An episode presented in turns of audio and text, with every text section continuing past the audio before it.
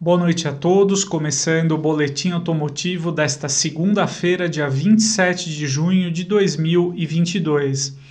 Começando com um destaque internacional, a Volkswagen apresentou na Europa o inédito ID Aero. Bom, esse modelo vale a pena a gente ficar de olho por uma série de razões. Em primeiro lugar, ele é o primeiro sedã 100% elétrico da marca alemã e é muito provável aí que o ID Aero ele será o modelo que vai ocupar o lugar deixado pelo Passat dentro do portfólio global da Volkswagen. O Passat, que foi um modelo muito conhecido de nós aqui no Brasil, é um modelo que teve uma carreira de quase 50 anos, tem uma trajetória de muito sucesso, mas enfim, é, precisou abrir espaço aí para SUVs e até mesmo aí a eletrificação que agora vai dominar a indústria automotiva. Segundo os dados preliminares da Volkswagen, o ID Aero ele tem um comprimento em torno de 5 metros, então é bem equivalente ao que o Passat entregava, e ele terá aí também uma bateria de 77 kWh, o que deve conferir aí o modelo uma autonomia em torno de 600 km, que é um alcance aí muito bom para um automóvel elétrico. Ainda segundo a Volkswagen, o ID Aero, assim como os outros modelos da gama aí 100% eletrificada da marca, ele é produzido sobre a plataforma MEB e a marca também promete um espaço interno muito generoso para o modelo, o que certamente deve agradar os consumidores de sedãs. A previsão é que a versão chinesa do ID Aero ela será apresentada, introduzida no mercado asiático na segunda metade de 2023. Já a versão europeia do ID Aero ela começará a ser produzida na Alemanha também ao longo do ano que vem. Interessante destacar que no comunicado da Volkswagen ela cita o ID Aero como um produto global ela cita que o sedã, então, ele será um modelo com caráter mais global dentro desse portfólio aí de produtos 100% elétricos, depois do ID4, aí, né, o crossover, que também está sendo testado, já avaliado aqui no Brasil ao lado do ID3 então, uh, nós podemos aí uh, vislumbrar para um futuro de longo prazo, talvez a importação do sedã 100% elétrico também para o mercado brasileiro, então vale a pena a gente ficar de olho. E o segundo tema que eu gostaria de trazer aqui para vocês envolve a gama RAM. No caso aí, as picapes grandes 2500 e 3500 é praticamente certo que a próxima geração dessas picapes, é, para não emitir nenhum tipo de poluente, elas deverão contar sob o capô com um motor movido a hidrogênio.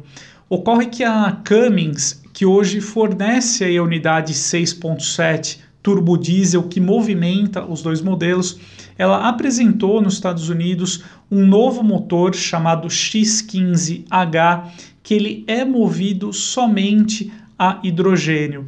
É, esse combustível ele tem alta densidade energética e, se obtido aí com energia renovável, ele é considerado um combustível limpo, né?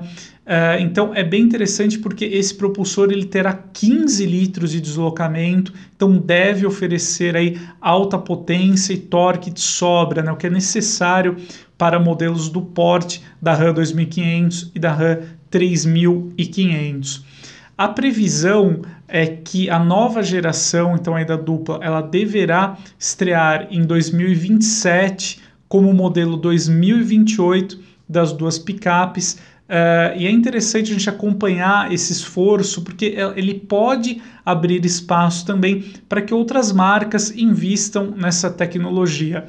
Um propulsor a hidrogênio, como é o caso do X15H, ele não muda tanto assim em relação a um propulsor uh, flex ou gasolina.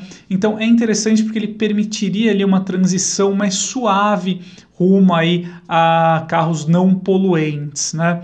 A Cummins também não dá uma previsão mais exata de quando o X15H chegará ao mercado, mas vale a pena a gente acompanhar de perto. Segundo a Stellantis, as vantagens desse tipo de propulsor em relação ao carro elétrico é que, por exemplo, os tanques ali de armazenamento de hidrogênio, eles podem ser uh, completados, né, ali, então abastecidos em torno de 3 minutos, enquanto um carro é 100% elétrico com uma bateria, por exemplo, de 75 kWh, ele demora em torno de 7 horas e meia para efetuar uma recarga completa. Então, de fato, para um veículo comercial é bem mais interessante esse tipo de solução. E o terceiro tema que eu gostaria de abordar hoje aqui com vocês é que passou a vigorar no estado de São Paulo a nova alíquota do ICMS para combustíveis.